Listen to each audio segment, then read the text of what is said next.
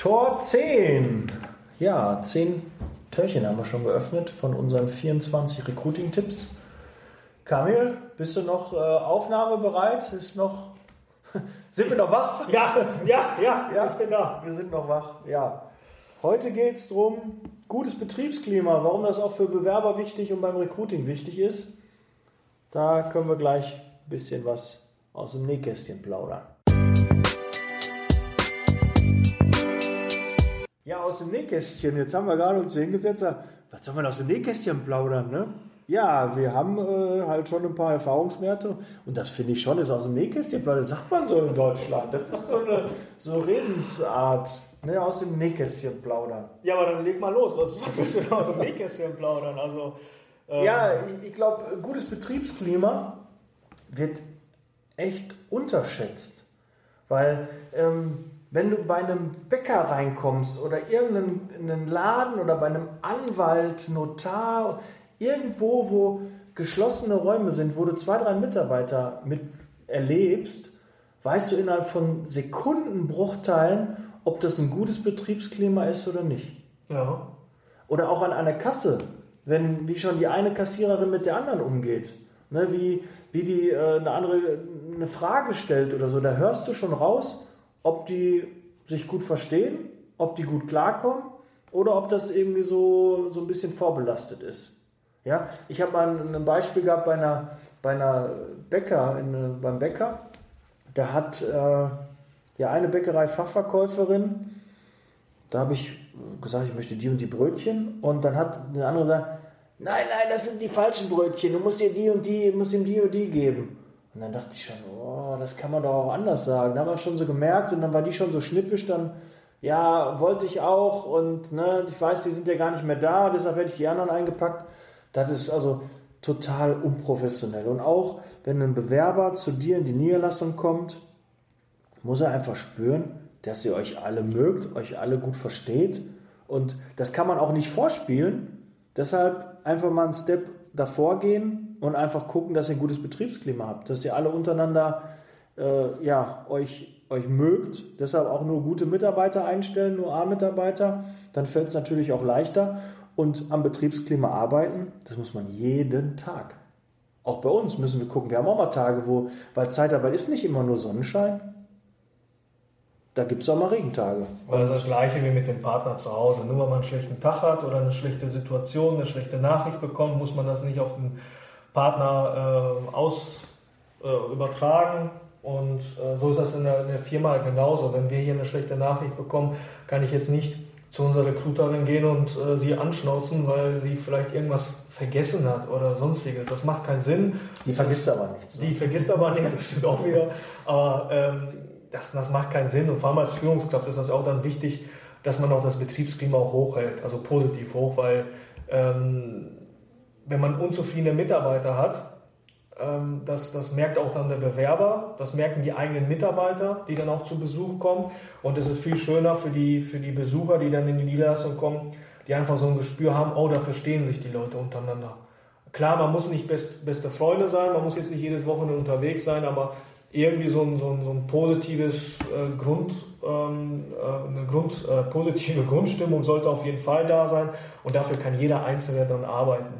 Weil wenn der Bewerber das merkt, dann hat er auch das Gefühl, oh, wenn die mit den internen Mitarbeitern gut umgehen, gehen die wahrscheinlich mit den externen Mitarbeitern auch gut um. Ja, wollte ich gerade sagen. Und das, das ist auch ganz wichtig, dass auch der, der externe Mitarbeiter das auch ähm, mitbekommt.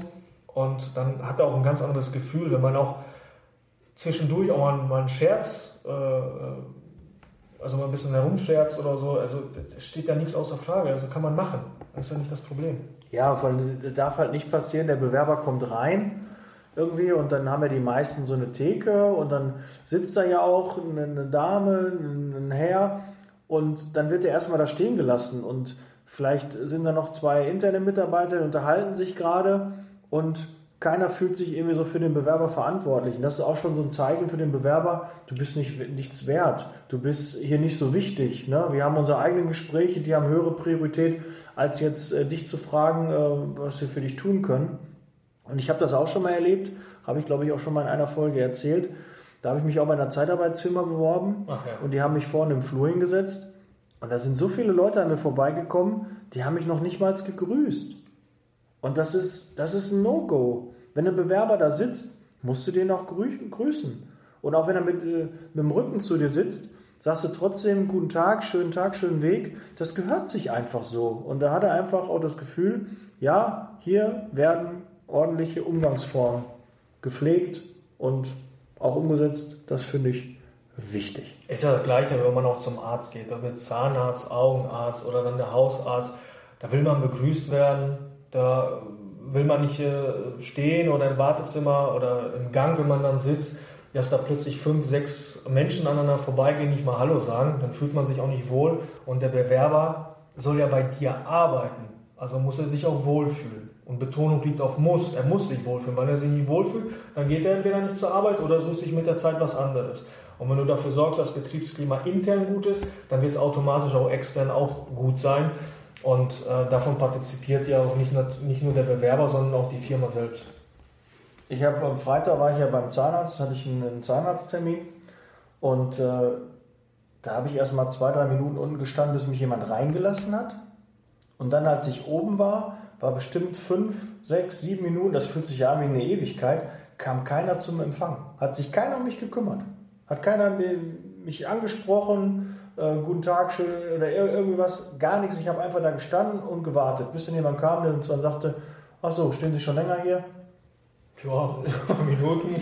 Nö, hab nichts zu tun. Ich hatte nur geklingelt, einer hat mir aufgemacht, aber äh, keine Ahnung. Ne? Also da äh, überlegt man sich dann auch, ob man dann äh, dort als, den als Arbeitgeber haben möchte oder auch als Kunde, ob ich da nochmal meine Zähne machen lasse. Also das würde ich da das hat mir nicht gefallen. Da können die noch so nett sein, da kann der Arzt noch so nett sein. Wenn der erste Eindruck schlecht ist, meist hat man keine Chance für den zweiten Eindruck. Und wenn der Bewerber da ist, um das Ganze abzurunden, bietet ihm was zu trinken an. Ähm, wenn er auch Nein sagt, kann man immer noch fünf Minuten später nochmal fragen. Vielleicht hat er sich umentschieden, vielleicht will er einen Kaffee, einen Tee, ein Glas Wasser, kann man auch Möglichkeiten anbieten, also so wie in der Gastronomie.